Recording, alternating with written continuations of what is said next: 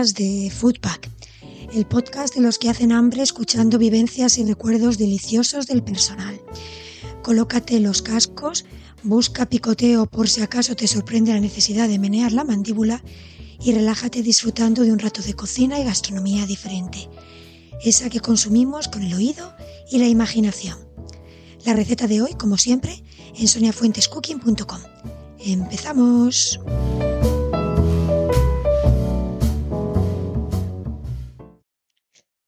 Hoy en Foodpack tengo a mi lado a una mexicana de rompe y rasga.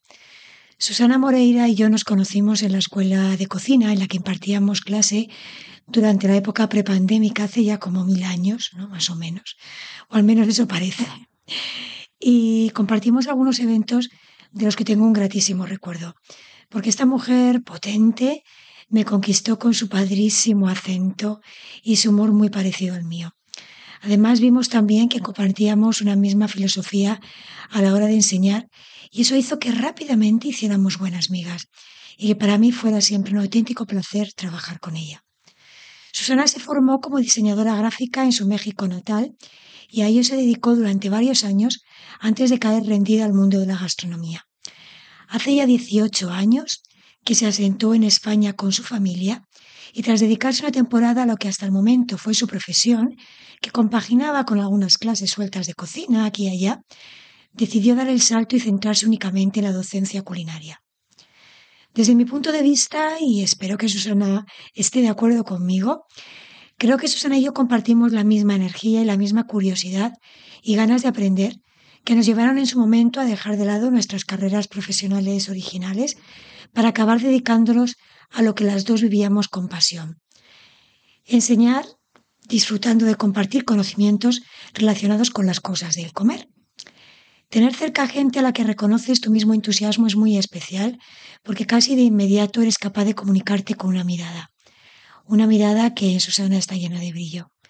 Es un gusto poder compartir esta charla hoy con ella, verla después de muchos meses y estoy deseando que me hable de sus recuerdos más comestibles. Hola Susana. Hola Sonia, qué gusto verte y estar aquí contigo. ¿Te ha gustado? Me ha encantado. Em, ha sido súper emotivo. Es cierto, nos conocimos y fue un poco como, como un flechazo, como un flechazo bueno, que tú tenías más tiempo que yo en esa escuela dando clases y enseguida, como decimos en México, hicimos clic. Sabimos que estábamos en la misma sintonía, no es lo que has dicho, nuestra manera de, de acercarnos a la gente, a los alumnos, a, entre nosotras. Yo la verdad es que es eso, que a Susana pues nos conocemos poco porque, bueno, hemos hecho eventos juntas, pero no hemos tenido ocasión de hablar mucho personalmente, pero es justamente lo que dices. Yo disfruté muchísimo cada evento que hice, que hice con ella y, bueno, pues había ahí como una conexión que, que, bueno, que cuando pensé en este podcast eh, tuve clarísimo que ella tenía. Gracias. Bueno, pues vamos a empezar, Susana, con la primera pregunta que abre todas estas charlas, que siempre la misma, que es de obligado cumplimiento y obligada respuesta. Y es, Susana, ¿cuál es el, primer recuerdo que tú tienes relacionados con la, con la comida? ¿Qué es, qué, es, eh, qué, es lo primero que recuerdas haber comido y con qué, con qué recuerdo lo, lo vinculas?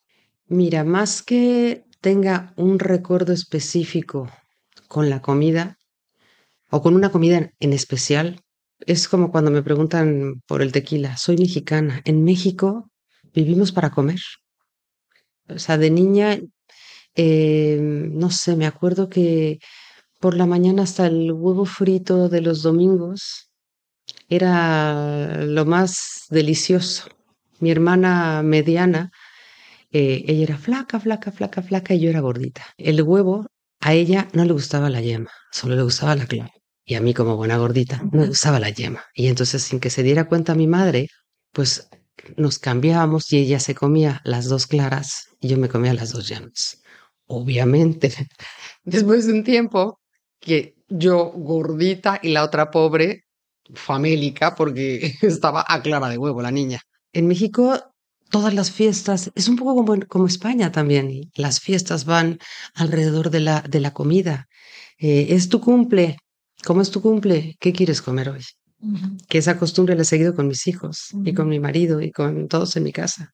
El día de tu cumple eres la reina. ¿Qué quieres que te hagamos? Lo que tú quieras. Entonces, bueno, mi relación con la comida es siempre. O sea que a pesar de, haber, de haberte formado para ser diseñadora gráfica, estaba ahí la semillita siempre. siempre. Siempre, siempre. O sea, algunas veces eh, lo he olvidado, pero por ejemplo, me recuerda, me, volví a ver con unas amigas de la universidad. Me contaban que, lo, una de las cosas que más les gustaba era cuando teníamos en, en México la universidad no es, es casi, es como todo el día, con horas libres en medio, con, cuando teníamos alguna hora libre nos íbamos a mi casa a las 10 de la mañana, 11 de la mañana, y yo, con lo que hubiera en casa, pues preparaba un desayuno o un almuerzo para los que estuviéramos. Guarradas guarrindongadas, como, como se dice. Y yo me había olvidado de todo eso. Y, mis amigas y mis amigos, que te los vi, los hablé con ellos hace poco, me decían, ¿te acuerdas de esas cosas tan ricas que nos hacían? Yo con 17 años. Y sí, siempre me gustó, siempre me gustó la cocina. Pero había, había en tu familia, no sé, normalmente a lo mejor la, una, abuela, una de las abuelas, la madre, que te da un poco, o era una cosa tuya, natural, tuya innata, que no te venía de ningún de ninguna fuente exterior. ¿Naciste con ello? Mi abuela cocinaba muy bien. Me enseñó algunas recetas de cocina tradicional mexicana. Mi madre cocina muy bien también.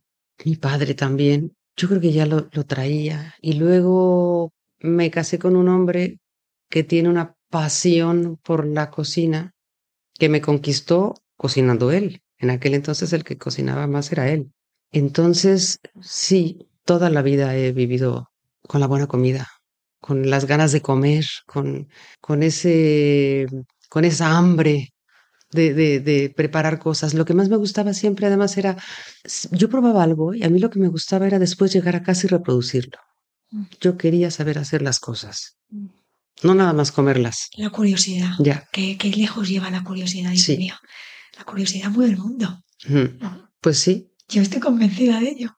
Susana, ¿qué tiene México que enamora? Porque es que, fíjate que ya, bueno, este podcast eh, ya, pues debe ser como el número 10 o 11 que, que estoy haciendo.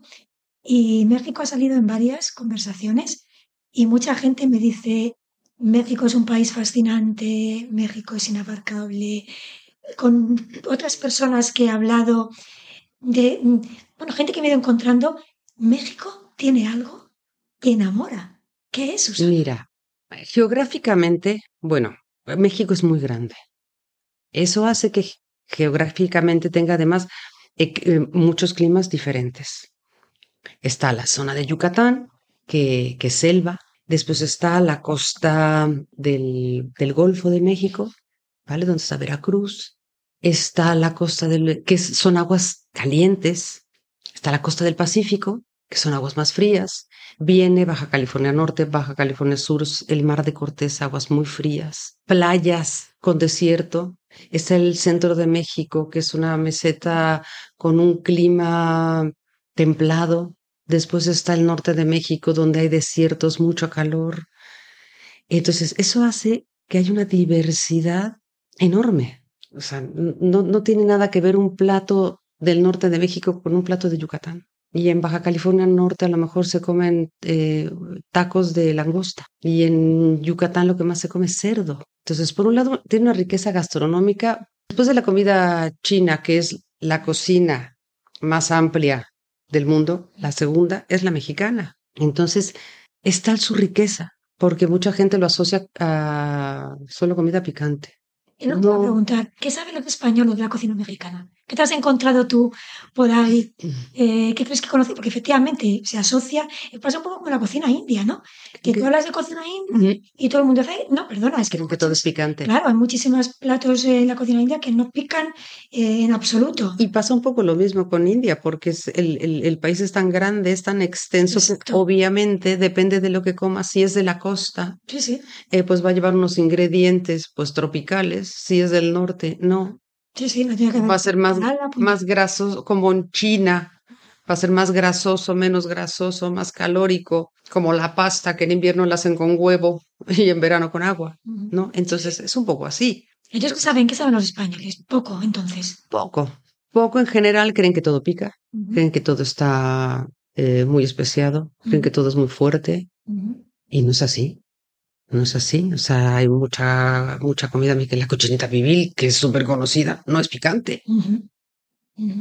Lleva a un lado una salsa de habaneros que tú decides si le pones o no, pero, pero no es picante.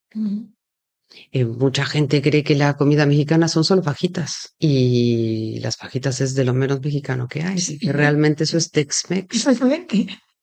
Son los tacos, lo que es más, más mexicano, ¿no? Sí. Las fajitas es más. eh, Tex-Mex, que es, parte, sí, es sí, parte de- del norte de México con el sur de Estados Unidos cuando, cuando existía esa línea de tren, la Tex, que ya, que ya es parte de México, sí, como el ramen de Japón, Sí, sí. pero que el siglo, en el siglo XIX no había ramen en Japón. Exactamente. Pues es un poco así. Sí, sí, sí.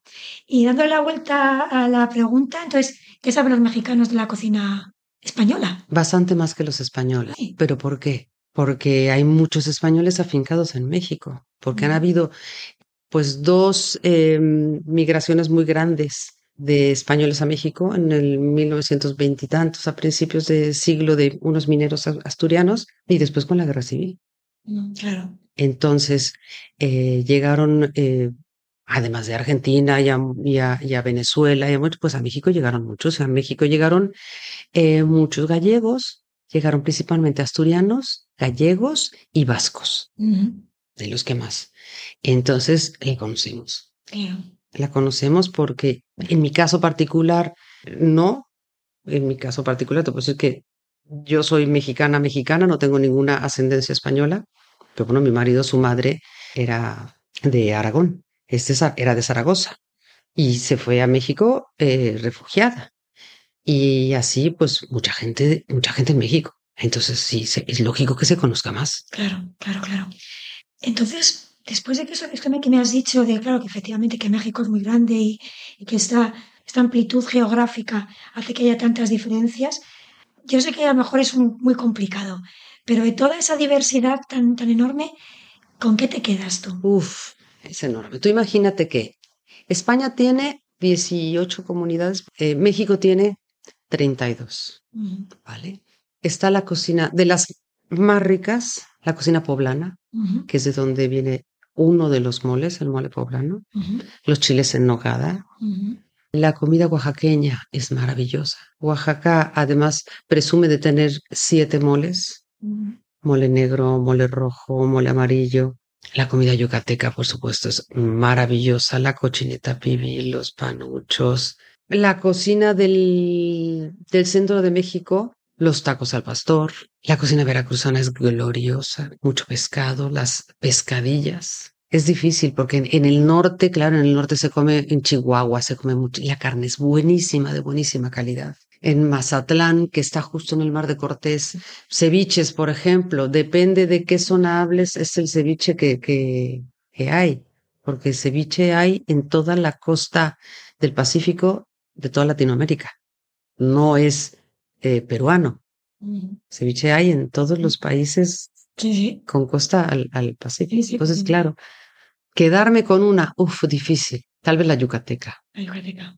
pero uy, yo soy del DF, entonces la sopa de tortilla, los tamales, los tacos al pastor, los frijoles charros. Estoy segura que se está haciendo la boca ahora mismo escuchando todo esto. Eh, viendo efectivamente, eh, como decías al principio, eh, y que es lo mismo que pasa en España, ¿no?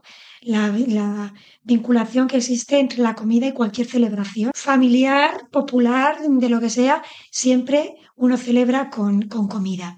En México, sabes, todos sabemos que hay muchas, muchas fiestas, eh, algunas más conocidas por, por nosotros que otras, pero ¿cuál es tu, cuál es tu, tu celebración preferida mexicana? Ya sea por la comida o por la temática de la celebración en sí, Sí. o por lo que significa. Mira, la que más nos gusta en general es la del 15 de septiembre. Que bueno, es el día en que México se independizó de España. Ajá. Y mira que, o sea, nada que ves que yo soy muy feliz aquí. Pero bueno, entonces ese día se le llama el Día del Grito, el grito, el grito de la Independencia. ¿vale? Entonces, esa, con el pretexto de celebrar el Día de la Independencia, pues en todas las casas, en todos los restaurantes y en todos lados se arma una fiesta gorda. Gorda donde siempre hay mucha comida, casi siempre se prepara, como es, como es multitudinaria, se preparan cazuelas con, con guisos con cochinita pibil, eh, con frijoles refritos, con mole, con chicharrones salsa, con rajas con crema, con todas esas cosas. Se calientan tortillas y entonces eh, se van preparando los tacos. Se bebe tequila, por supuesto, y a las 12 de la noche se da el grito. Y entonces se todos gritan, ¡Viva México! ¡Que viva! Y bueno, yo creo que ese es se ha perdido un poco lo que era realmente el, el origen y, la razón de esa fiesta y ahora, bueno, pues es el día de, de más fiesta en México. ¿Y los vemos aquí? No, menos años fui a la, a la, al consulado de, de México, a la embajada, y sí, pero bueno, eran bofetones por un taco al pastor. Entonces, pues no. Y la verdad es que no tengo muchos amigos mexicanos, no conozco a muchos mexicanos. Aquí la colonia mexicana no es muy grande. Curiosamente, en, en Madrid vienen muchos estudiantes que van y vienen, pero no, no es una colonia tan grande como de otros latinoamericanos. O sea, por ejemplo, aquí donde vivo soy la única mexicana. Pocos mexicanos he conocido. ¿Y en casa cocinas mexicano? Sí, por supuesto. ¿Siempre? ¿O no. un poco fusión entre España y México? Entre España México y el mundo. El japonés al otro día pues yo amo el ramen, amo el sushi, el, otro día hago china. Pero bueno, mi madre vive aquí conmigo y, y, mis hijos saben que cuando es su cumple o quieren algo especial mexicano se lo piden a la abuela. Y sí, por supuesto. Trato de tener todo lo que pueda verás mi, mi alacena como la tengo llena de... Luego voy a echar un, cotilleo. Vas a echar un cotilleo. Eh, Susana, una pregunta así, un poquito aquí en la intimidad que estamos las dos solas. ¿Tú has utilizado la comida alguna vez para seducir? Más que, bueno, para seducir, te digo que lo utilizó mi marido para seducirme y lo logró. Sí, me gusta cuando tengo gente en casa prepararles algo muy especial. Sí. Sí, es una manera de seducir. No, es que cuando digo seducir no me refiero no, no, no, es una manera, no, no, no, no, es una manera de seducir, es una manera de sí, sí, me encanta. Claro, es que yo, yo lo hago mucho. Sí, sí, sí, me encanta y lo planeo, tengo cena en casa y lo planeo eh, una semana antes, dos semanas antes que voy a hacer, sí. Además que ese poder tan enorme de la comida de, de, crear un recuerdo casi a fuego, ¿no? Yo tengo Por supuesto. que me dicen, me acuerdo ese día que estuvimos en tu casa y comimos no sé qué, no sé cuántos, tal. Y entonces digo, pero si eso fue hace... Ya no, y tú a lo mejor ya no te acordabas. No, eso fue hace mil años. Es verdad. Y en ese momento, yo no sé qué te pasa, Susana, pero tengo la sensación de un poder ¿Cómo decir, wow. Te das cuenta que sin, sin esa intención, pero que vas dejando esa marca. Vas dejando huella en la gente. Vas dejando huella. Y de repente, o los alumnos, por ejemplo, tú que eres profesora como yo, de repente te dicen, es que me acuerdo tanto de ti, Sonia, porque cada vez que hago este plato, me acuerdo de cómo me enseñaste esto, lo otro. Y dices, Dios mío, ¿cuánta gente habrá por ahí? Sí. Que piensa en nosotras montones de veces. Sí. Porque han aprendido algo. Y de verdad que es una sensación Qué, qué, qué, bien dejar, tener esa capacidad de dejar en la gente ese, ese recuerdo, ¿no? Tan, tan bonito. sí, eso es súper guay. Y, ahora, y con lo, mencionando lo de los alumnos, eso es súper guay. Yo trato de mantener contacto con los alumnos. Sigo teniendo algún contacto. Y me da gusto cuando, cuando me dicen, mira, es que esto que me dijiste se me quedó grabado y esto lo sigo haciendo. Sí. Sí. Yo fíjate, yo tengo creo, creo que lo he comentado alguna vez en algún podcast, tengo muchos amigos que, he conseguido dando clases. Eh, hay gente que, eran alumnas mías y se han acabado convirtiendo en amigos y amigas. Porque, porque la comida tiene ese poder, ¿no? De crear esos vínculos eh, tan fuertes y tan, y tan potentes. Y yo me, yo me, me pues presumo de ello, presumo de, de haber sido capaz de, de, mantener ese vínculo con, con, muchas personas. Sí. Así es que, bueno, pues es una suerte que tenemos, tenemos nosotras ¿eh? ahí. Susana, que habrás viajado por el mundo. No eh, tanto como quisiera. Bueno, pero cuando hablo de viajar, se puede viajar dentro de tu país y descubrir sitios maravillosos y, y, no hace falta irse muy lejos y a veces encuentras verdaderas joyas. ¿Dónde has comido lo que más te ha impactado? Impactado cuando probé los escamoles, que son huevas de hormiga, en México, en Puebla. Sí, O los chapulines, que son los grillos. sí. Los escamoles fue lo que más me impactó probarlos, la verdad. Son una delicia. Pero bueno, sabes que estás comiendo hueva de hormiga. Ya. Entonces, sí, si dijera que lo que más me ha impactado es eso, la, la, la hueva de hormiga. Lo que más me ha impactado como viaje gastronómico o Experiencia en su conjunto. experiencia en su conjunto, hace unos años, prepandemia, eh, me fui con, nos fuimos mi marido y yo a ver a unos amigos que viven cerca de Toulouse, en el sur de Francia. Y decidimos que nos íbamos a ir en el coche, los dos solos.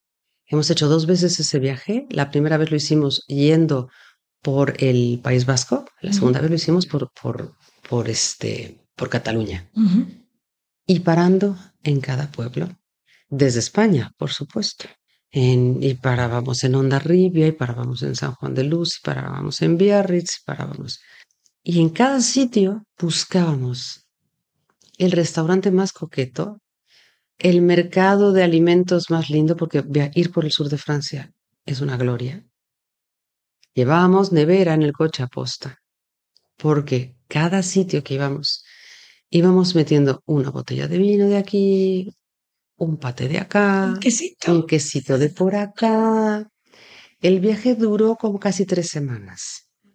Algunos vinos pues fueron cayendo en el camino, otros aguantaron. El coche, por supuesto, a las dos semanas olía a queso, pero nos daba igual. Santemilión, o sea, de Burdeos, probamos de todo, comimos de todo y volvimos a, a Madrid. El viaje de vuelta pasamos a ver a unos amigos en, en Ansó, entonces cruzamos por, por, por Po y bajamos haciendo una ruta muy chula por, por, por el bosque. Y claro, te digo, seguíamos bajando y bajando y bajando y pues seguían, pues parábamos a veces en la carretera, sacábamos un quesito con pan que había sobrado.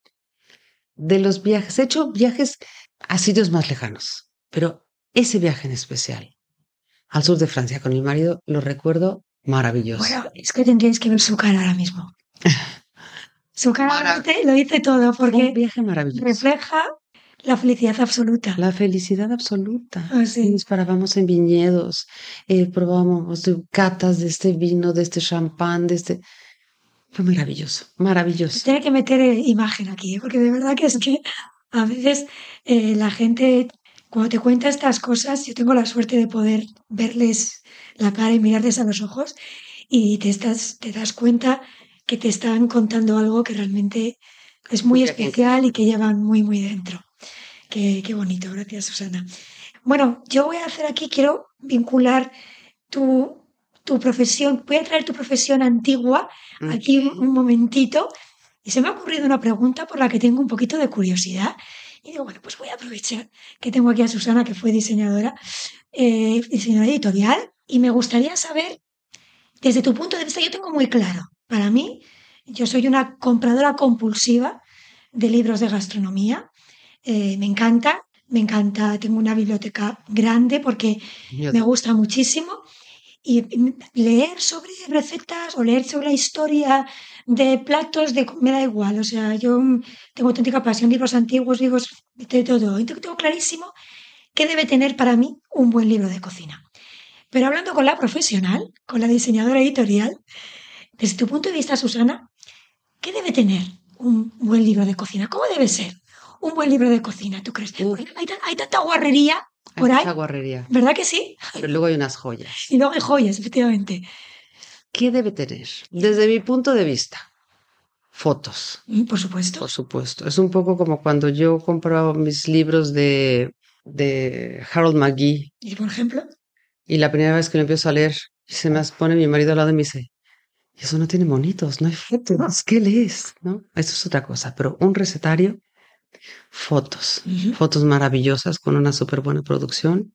A mí me gusta que haya una foto por receta. Foto, receta, foto, receta. Luego veo una receta mucho y le digo, ¿y la foto? Hombre, no. Foto por receta. Gástate en impresión, en impresión. Nada de que por ahorrar, entonces las páginas centrales, porque son las que imprimiste a color, pones las fotos. No, no. Lo vas a hacer, hazlo bien. Sí. Que sea muy claro, que sea muy claro a nivel visual, que te quede claro dónde están los ingredientes, qué peso, que estén en peso, no en, en, en, medidas de, de, de tazas y que la tipografía sea una tipografía fácil de leer, eh, con un buen interlineado, que con mucho aire, con mucho espacio, que tenga un índice de recetas, que tenga al final un índice también, un, perdón, eh, un, un, glosario, ayuda muchísimo. No sé, que, porque muchas veces tú, un recetario lo compras y las primeras páginas viene con un prólogo que hablan del autor, del, eh, muchas veces te lo saltas. Solo si quieres saber sobre el autor, pero si compras un recetario no quieres saber mucho sobre el autor. Quieres saber hacer las recetas, que sean claras, que funcionen, que se vean apetitosas. Obviamente que esté impreso a color, que con un papel, con buen papel, que tenga buen peso, que... gustoso. Claro. Sí.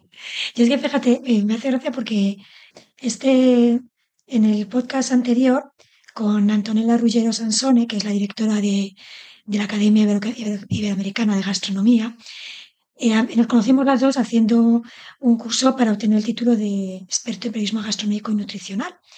Y bueno, yo pasé de alumna a profesora. Eh, han pasado unos años y, y, empecé a dar clases allí y yo daba clases sobre redacción de recetas. Eh, pues a, periodistas o...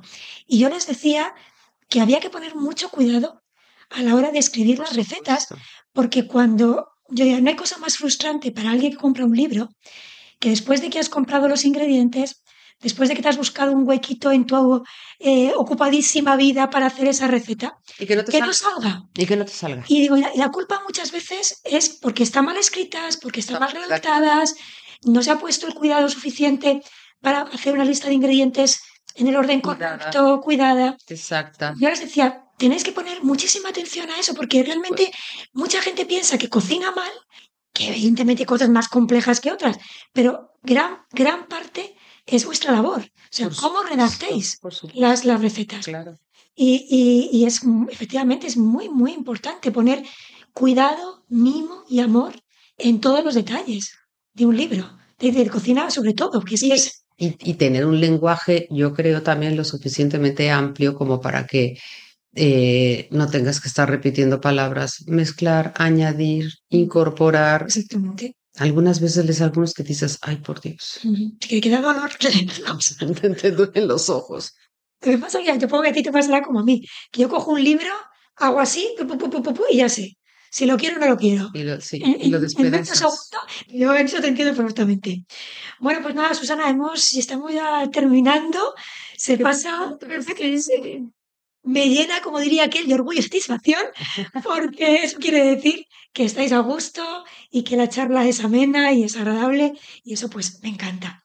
Eh, son las siete y media, estamos en septiembre en Madrid, estoy en la casa de Susana, hace un día fantástico hoy, no hace calor, hace una temperatura ideal. Está perfecto. Bueno, Susana, y a estas olas, ¿tú qué te comerías ahora mismo? ¿Qué te zamparías ahora mismo? ¿Qué me zamparía ahora? Me comería mmm, unos sopes con, eh, con un poco de frijoles refritos y chorizo y salsa verde.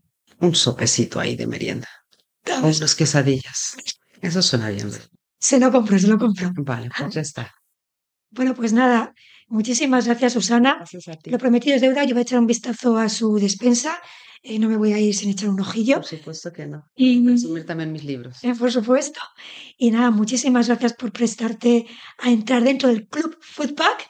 Un placer. Gracias a ti, un placer tenerte en, entre mis invitadas y, y, espero que nos veamos prontito. Me gustó verte después de todo esto. Y para mí, de verdad que un gustazo, Susana.